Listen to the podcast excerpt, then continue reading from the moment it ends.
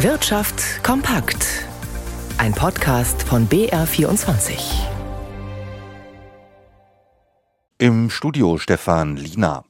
Einst hatte Deutschland wegen seiner Pharmaunternehmen den Ruf, die Apotheke der Welt zu sein. Vieles davon ist inzwischen abgewandert, aber jetzt hat der US-Konzern Eli Lilly eine Milliardeninvestition angekündigt. Das Unternehmen will in Alzeien, Rheinland-Pfalz, in den kommenden Jahren umgerechnet 2,3 Milliarden Euro in ein neues Werk für Pharmaprodukte investieren. Birte Sönnigsen. Der neue Standort in der Nähe von Mainz soll ab dem nächsten Jahr aufgebaut werden. Bis zu 1000 neue Jobs für hochqualifizierte Fachkräfte sollen dort dauerhaft entstehen. Eli Lilly stellt unter anderem Medikamente gegen Diabetes und starkes Übergewicht her. Für Bundeswirtschaftsminister Robert Habeck ist es eine Entscheidung, die den Wirtschaftsstandort Deutschland stärkt. Aus seiner Sicht zeigt sich darin das Vertrauen der Unternehmen in Deutschland als Pharma- und Industriestandort mit guter Infrastruktur und vielen wissenschaftlichen Einrichtungen.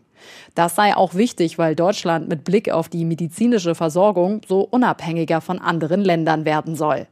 Bundesgesundheitsminister Karl Lauterbach will die Bedingungen für die Forschung und Produktion von Medikamenten weiter verbessern. Mit neuen Gesetzen sollen Hürden für die Forschung abgebaut werden, sodass sie zum Beispiel Patientendaten einfacher nutzen kann.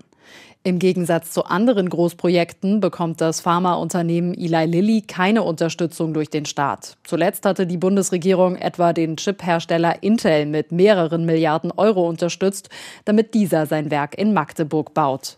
Schlechte Nachrichten für Bahnreisende. Kaum rollen die Züge nach dem jüngsten Warnstreik wieder, da droht schon eine Verschärfung des Tarifkonfliktes mit der Lokführergewerkschaft. Die GDL denkt über eine Urabstimmung nach. Diese wäre Bedingung für unbefristete Streiks. Aus Berlin Johannes Frevel. Nach dem 20-stündigen Warnstreik der Lokführer stehen die Zeichen nun offenbar auf Urabstimmung und Streik. Eigentlich soll am nächsten Donnerstag zwischen der Deutschen Bahn und der Lokführergewerkschaft GDL weiter verhandelt werden.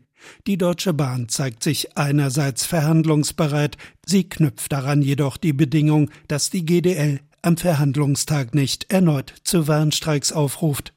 Die Kernforderung der GDL, kürzere Wochenarbeitszeit für Beschäftigte im Schichtdienst, lehnt die Bahn als Arbeitgeberin weiterhin ab. GDL-Chef Klaus Wieselski pocht wegen der Arbeitgeberforderung nach Warnstreikverzicht auf die Grundrechte seiner Gewerkschaft. Ob und wann gestreikt werde, entscheide allein die GDL. Findet die Tarifrunde in der nächsten Woche statt, das sei deshalb offen. Die GDL will am Wochenende über eine Urabstimmung entscheiden. Sie würde den Weg für unbefristete Streiks vor Weihnachten freimachen.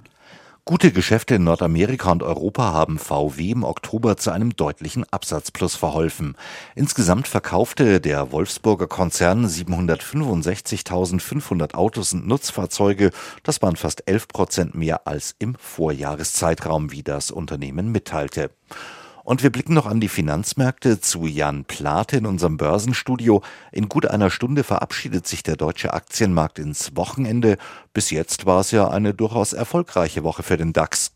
Bisher hat der DAX über die Woche viereinhalb Prozent zugelegt. Die Inflation geht ja weiter zurück und es gibt die Hoffnung, dass die Notenbanken die Zinsen nicht weiter anheben, vielleicht sogar schon bald wieder ein bisschen senken werden. Ja, und für den DAX geht es aktuell um fast ein Prozent nach oben auf 15.921 Punkte. Wie gehört, Volkswagen haben gute Geschäfte in Nordamerika und Europa im Oktober zu einem Absatzplus verholfen. Die Aktien von Volkswagen können aktuell zwar rund ein halbes Prozent zulegen, sind allerdings seit Jahresanfang schlechter als der DAX gelaufen. Volkswagen-Aktien haben seit Jahresanfang rund 6,5 Prozent verloren, während sich der DAX um gut 14 Prozent verbessert hat. Tja, Volkswagen und seine Probleme unter anderem wegen fehlender Motoren steht eine Fertigungslinie im Elektrowerk in Zwickau still. In Emden wurde die Produktion für drei Tage unterbrochen. Die Motoren kommen aus dem VW-Komponentenwerk in Kassel. Da ist VW zufolge die Produktion von Elektromotoren derzeit nur eingeschränkt möglich. Der Euro notiert bei einem Dollar 0,878.